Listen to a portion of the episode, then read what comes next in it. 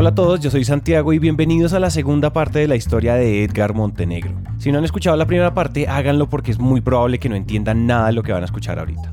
Ya les contamos todo lo que tuvo que hacer para salir de la pobreza, cómo él y su familia lograron estudiar y cómo llegó desde el Putumayo hasta Bogotá, y por qué terminó vendiendo palmitos en restaurantes y supermercados de Bogotá. Siguiendo con la historia de Edgar, ya tenía clientes en Bogotá y estaba creciendo despacio. Sin embargo, por muchos problemas y malentendidos en la planta de Puerto Asís, a Edgar le quitaron el contrato. No estaba muy de acuerdo con la política que tenían, que era que sembraban coca al lado del palmito y habían cosas que no tenían lógica. ¿Por qué no sembrar palmito al lado de carreteras? Todo ese tema. Entonces eso hizo que hubiera una discordia en la, en la, en la junta directiva y al gerente de ese entonces lo sacaron, que era el señor Jorge Llori. Entonces a mí me quitaron el contrato. Quitándoles el contrato les quitaban la posibilidad de responder a los clientes y pues quietos no se iban a quedar. Entonces dijimos, bueno, ahora qué hacemos? No tenemos contrato, ellos ya me vendían a un precio, digamos, normal. Entonces, en el 2003, entonces eh, ya con Jorge nos sentamos y dijimos, bueno, oiga, ¿qué hacemos? Entonces empezamos a ver cuánto nos valía una fábrica, montar una fábrica de nosotros. Entonces, imagínense que valía 1.200 millones y nosotros digamos, ¿dónde íbamos a sacar esa plata? Sí, entonces era imposible, ¿no? Era eso es lo que, lo que cuando uno empieza como emprendedor dice, eso es imposible, es inconcebible eso. ¿A dónde vamos a conseguir la plata? Bueno, entonces yo siempre digo que, como dice Pablo Coelho en su libro el, el alquimista, que cuando un emprendedor toma la decisión o un ganador toma la decisión para hacer las cosas, el universo conspira para que las cosas se den. Entonces yo me siento con Jorge y me dice, Jorge, bueno, él vimos que eso no era, o sea, no era posible eso. Entonces me dijo, hay una planta en Guapi que está abandonada. Guapicauca. Guapicauca. Guapicauca es un municipio al sur del Pacífico colombiano con retos muy parecidos a los de Putumayo, pero al lado del Océano Pacífico. Está abandonada. Esa planta es de, una, de, unos, de unos trabajadores de una empresa que había allá que se, se quedaron con la planta porque el señor se quebró. Entonces ahora pues yo voy a hablar, si quiere voy a hablar con ellos y vemos a ver que nos hagan palmito. Sí, le listo, cogió el avión, se fue. Ellos dijeron, sí, nosotros estamos aquí pues varados con esto, tenemos esta planta, estaba que se cae, todo está para caerse porque en el Pacífico pues todo se deteriora muy rápido por la humedad, todo ese tema. Y dijimos, bueno, ellos dijeron aquí lo que necesitamos es que, que podamos empezar, nosotros le podemos hacer maquila y ustedes venden. Y efectivamente, me acuerdo tanto que empezamos y hicimos 200 cajitas y nos tirábamos un mes para venderla. Entonces hacíamos las cajas, las vendíamos y esperábamos que venderla para otra vez empezar. Yo a entender algo, entonces ahí ya estaban trabajando con campesinos. Sí, con comunidades afro y, indígenas del Cauca. Okay. Entonces ahí llegaban... Y por ese tiempo dejaron un poquito, o sea, como le Ya de Putumayo, sí, de Putumayo estaba como en stop porque pues se había acabado la relación, ese era un proyecto digamos que le metía plata a USAID el gobierno y estaba subsidiado, pero eh, eso lo manejaban digamos ellos. Entonces nosotros empezamos por nuestro lado a hacer, hacer el trabajo a pulso, hemos dicho, con, con, las ganas y la berraquera que hay que ponerle a un emprendedor. Entonces, eh, entonces le digo, entonces, bueno, llegamos y hacíamos las cajas, las vendíamos, pero uno de los problemas en el Pacífico es que todo se mueve por agua, ya no hay carretera, no hay nada. Entonces, llegaba la canoa, el Pacífico, eh, nosotros estamos sobre el río Guapi, entonces el, el, mar represa, porque ya las mareas, entonces represa el río y lo devuelve, ¿sí? y lo sube cuatro metros. Entonces, cuando la marea subía, las comunidades venían con el palmito. Y cuando se iban cuando otra vez bajaba. Entonces era un proceso que estábamos limitados en el transporte. Ahora en el Pacífico había nuevos retos, principalmente logísticos, que hacían que crecer la producción fuera difícil y entonces había que inventarse cualquier cosa para seguir. Lo primero que yo hice, como yo estudié comercio exterior, lo primero que hice fue conectar, conectarme con el mundo. Entonces yo lo que hice es montarme un directorio de exportadores, montar mi página web y empezar a promover. Entonces por allá en el 2006, 2005 me llama un francés, porque él le compraba la anterior fábrica que hubo, que estuvo quebrada, pero que también por un tema de mercado, distorsión, se acabó el negocio. Entonces el señor volvió y me llamó, un día llamó y dijo, oiga Edgar, yo, yo quiero comprar palmito en Colombia, eh, ¿qué hacemos para que usted me venda? Yo le dije, no, listo, no hay problema, nosotros le vendemos, ¿cuántos contenedores necesita? Dijo, yo necesito unos dos, tres contenedores. Yo le dije, no hay problema. ¿Y qué tenemos que hacer para avanzar? Yo, entonces dijo, Colombia es muy peligroso. En esos días estaba Ingrid Betancourt secuestrada, entonces en Francia había un tema de cuidado. Entonces yo le dije, mire, aquí lo que necesitamos es que usted me mande una plata. Entonces le dice, ¿y cuánto necesita Edgar? Yo le yo necesito 500 mil dólares. Dice, no, Edgar, yo no soy rico, eh, no puedo mandarte eso. Si me entiende, le disparé por lo alto, ¿no? Entonces, pero mira que le disparé por lo alto, pero eso ayudó para que él viniera, pero dijo, déjeme, yo voy con mi socio, vamos a hablar. Y bueno, yo era, eso era lo más feliz. Yo ese día fui y lo recogí en el aeropuerto. A un francés, pues, que lo recojan en el aeropuerto, esa vaina ya no, lo, cuando uno vaya a nadie le recoja ni nada, ¿no? Entonces yo fui, lo recogí, lo llevé a la casa, se quedaron en mi casa, ¿sí me entiende? Y nos fuimos para Guapi. En Guapi ellos vieron el, lo que hacíamos, todo el tema. Y entonces me dijo, Edgar, voy a prestarte 10 mil dólares. Vamos a prestarte para tu prioridad una canoa. Entonces se llamó el préstamo para la canoa. Entonces, eso fue la canoita que era que para que nos trajeran materia prima a las comunidades, para irles ayudar a recoger el palmito. Entonces ya bueno, fue el principio. Entonces, ¿Y esa canoa, ayúdame a entender, cómo es una canoa de esas? Una canoa es una, digamos, una lancha, una lanchita que carga por ahí unas 5 toneladas, unas 8 toneladas. Ah, Todavía no muy grande. No, es muy grande, no, es una lanchita, digamos que haga de cuenta un camioncito de un 600. Perfecto. Una vaina así, ¿sí me entiende? Que va despacio. Eh, pero, recoge va, va recogiendo, va lento, pero va, llega. Entonces nosotros lo que nos interesa es que llegue el producto. Entonces ya con eso empezamos ya a traer materia prima, aumentamos y empezamos a mandarle al francés. Pero venía un problema, que a las comunidades tocaba pagarles de contado y hoy seguimos haciendo lo mismo. Entonces, si usted no le paga a ellos, no vuelven a trabajar. Esto pasa en cualquier emprendimiento y es que soluciona un problema, pero inmediatamente aparece otro nuevo. Entonces, cuando uno escucha a un emprendedor decir que no se puede, pues tiene razón. Sin embargo, emprendedores como Edgar dan la impresión de que todo tiene solución.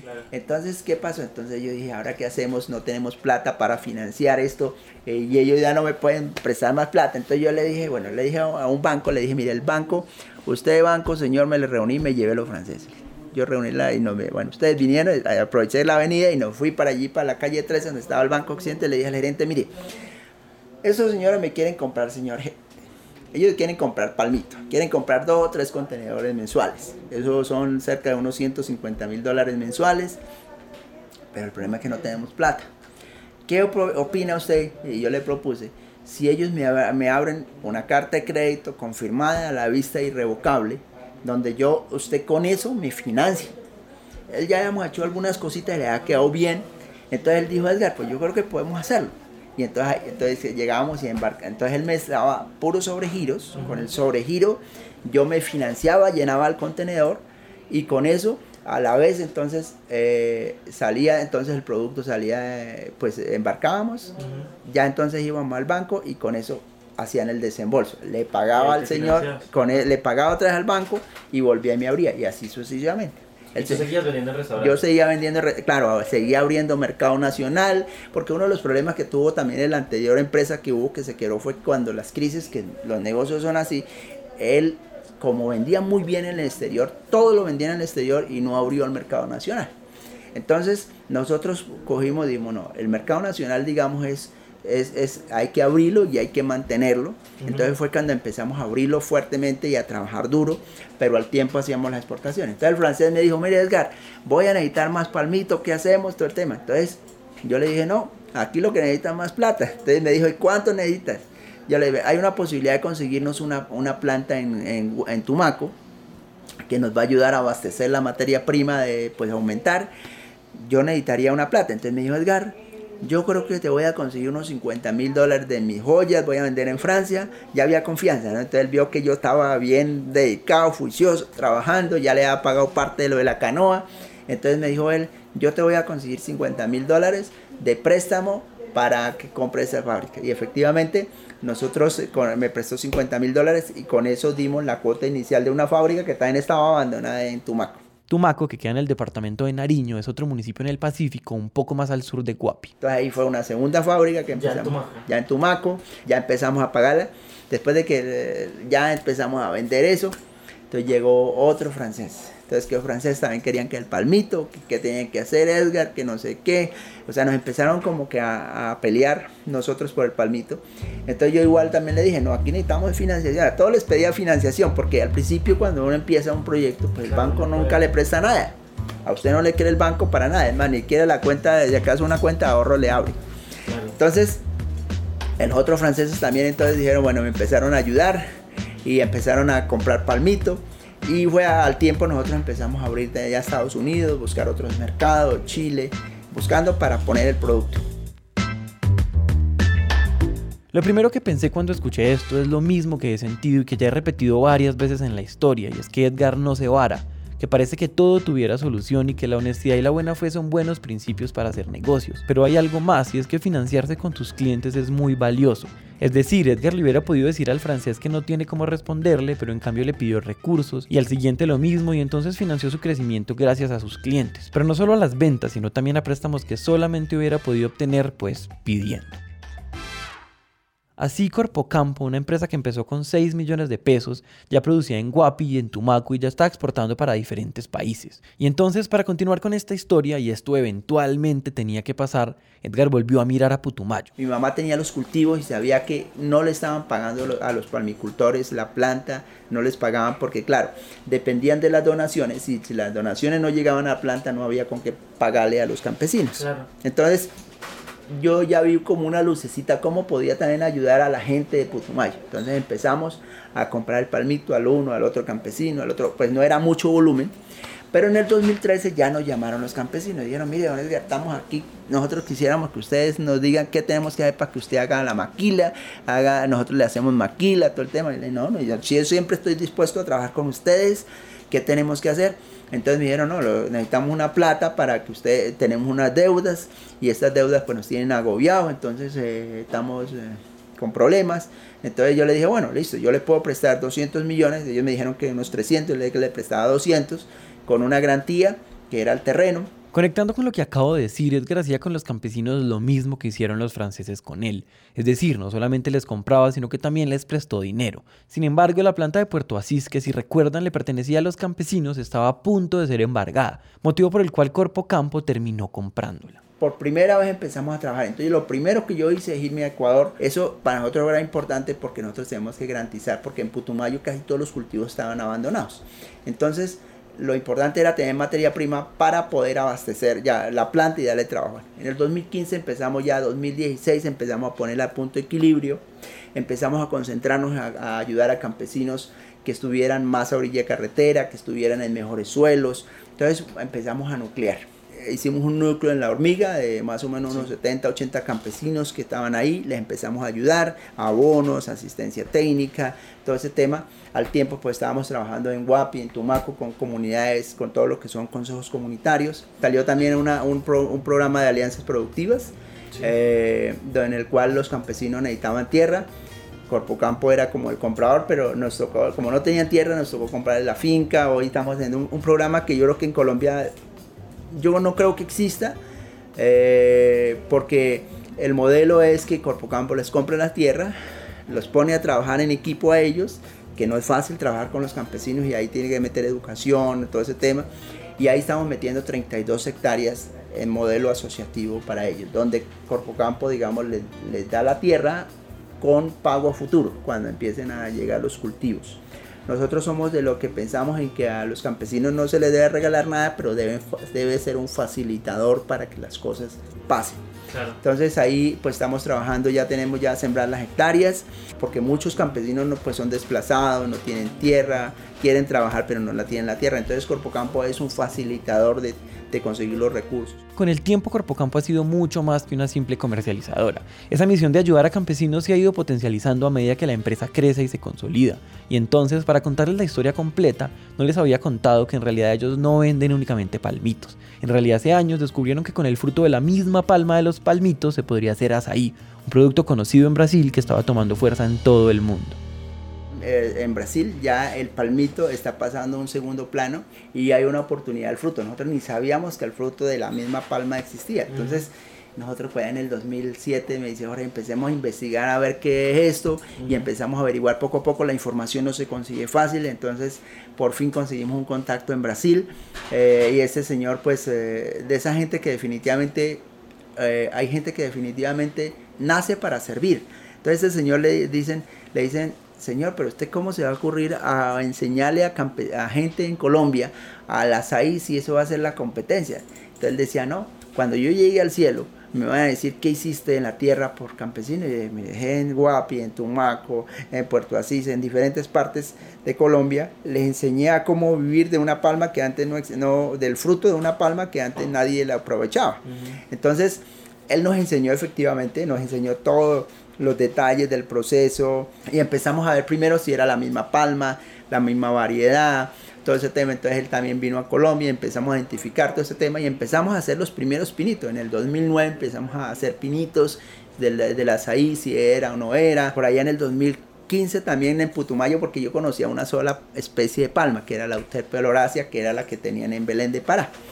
Entonces, en Putumayo yo me yo mantenía, yo siempre que iba a ver a mi mamá allá, eh, veía que en los humedales habían unas, unas palmas que te daban un fruto muy parecido al azaí. Yo dije, esto puede ser azaí. Entonces le dije a un campesino, le dije, vecino de nosotros, su papá de años allá en la finca, le dije, vaya, recolecte.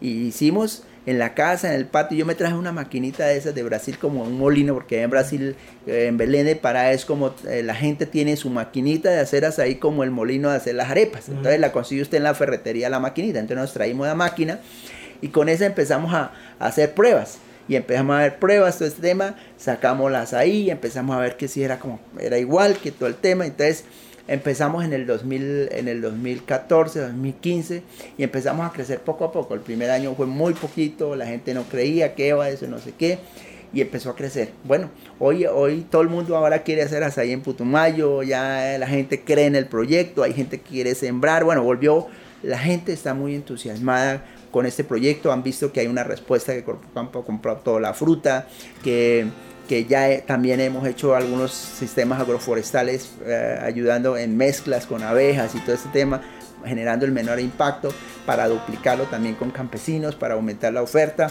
El azaí eh, es muy dado a ayudar a, disminuir el impacto ambiental, eh, porque muchos de los terrenos, tanto Caquetá, Putumayo, se han deforestado para potreros. Entonces ahí estamos eh, sembrando en sistema agroforestería azaí.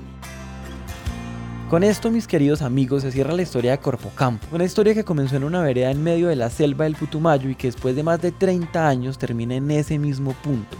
Es decir, termina ayudándole a más de 1200 campesinos que como Edgar alguna vez le pasó, viven en medio de dificultades pero con ganas de hacer las cosas bien y de salir adelante. Y además de eso, pues venden en todo el mundo. Vendemos en, en Francia, en Alemania, en Holanda, en algo en Inglaterra, México, Estados Unidos, Chile, eh, Lejano Oriente, Checoslovaquia. En todas eh, partes. Sí, hay varios países. ¿Son más o menos, o sea, hoy lo miden en toneladas? ¿Son cuántas toneladas? Toneladas más o menos son, bueno, en Azaí son unas, unas 500 toneladas y en Palmito pues, hay unas 5000 toneladas más o menos. Gracias a todo lo que les hemos contado, Corpocampo se ha convertido más que en una empresa en un modelo de desarrollo. Y por ese motivo, el año pasado se ganaron en Noruega un premio llamado Business for Peace. Y de 160 empresas a nivel mundial, Corpocampo fue uno de los ganadores de este premio. And now, ladies and gentlemen, please rise for the 2018 Business for Peace honorees. Edgar Montenegro is the founder and CEO of Corpo Campo. Para que se hagan una idea, este mismo premio fue entregado en 2017, es decir, un año antes que a Edgar, nada más y nada menos que a Elon Musk, el fundador de Tesla Motors. En 2015 fue entregado a Paul Polman, el expresidente de Procter Gamble, y en 2012 fue entregado a Richard Branson, fundador de Virgin Mobile. ¿A qué voy con esto? Edgar hoy tiene reconocimientos de talla global gracias a que su empresa no solamente es rentable, sino también una excusa para cambiarle la vida a muchos campesinos. Nosotros realmente ganamos el premio de, de los 4 millones de dólares que logramos para los campesinos campesinos, que eso plata todo es para campesinos, no es para Campo, que van a ser invertidos en ayudar a los campesinos en plántulas, en asistencia técnica, todo un equipo que se va a montar para que ellos poder montar eh, cultivos eficientes de azaí en Putumayo. Entonces ahora con el tema de los noruegos lo que queremos es que Corpocampo eh, se, se, dedique más al tema social, ¿sí? Y con ese dinero pues hacer como un fondo para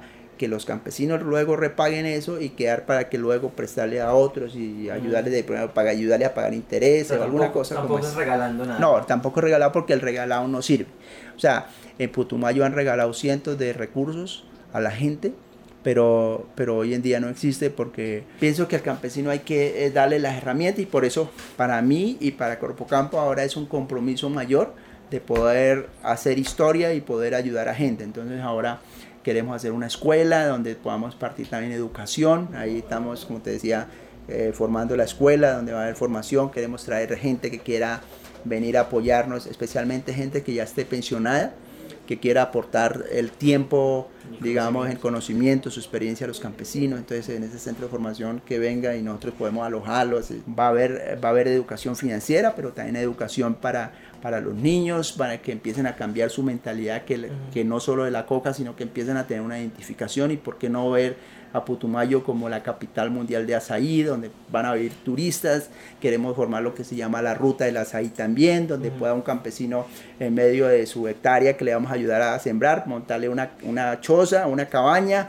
y que ahí pueda el señor hablar, el, hijo del campesino hablar inglés y que pueda hacer un chef y darle una comida al, al, extranjero que suba a La Palma, viva una experiencia en el Amazonas y, y, genere otros ingresos adicionales. ¿no? O sea, con eso lo que queremos es que se vuelva un motor de desarrollo para que otros negocios en la zona puedan generar y generar oportunidades porque eso es lo que genera riqueza. Y hay mucho campesino que quiere dejar la coca, que quiere realmente, porque hay, hay realmente campesinos que quieren cambiar su vida porque dicen, la coca nos da plata, pero el problema es que eh, nos ha matado familia, nos ha acabado con nuestro, o sea, ha desintegrado la familia. Y eso no queremos volverlo a hacer, queremos eh, resurgir. O sea, gente como nosotros se quiso salir de ahí y que, que, que, quiere cambiar su historia. Entonces, esa gente es la que estamos nosotros alonando y apoyando que cambiemos esa historia. Que Putumayo puede ser libre de coca, que puede ser un, un, un departamento de paz, porque ya en una noche pueden llegar a haber 15, 20 muertos. En una noche un pueblo de 20 mil, 30 mil habitantes.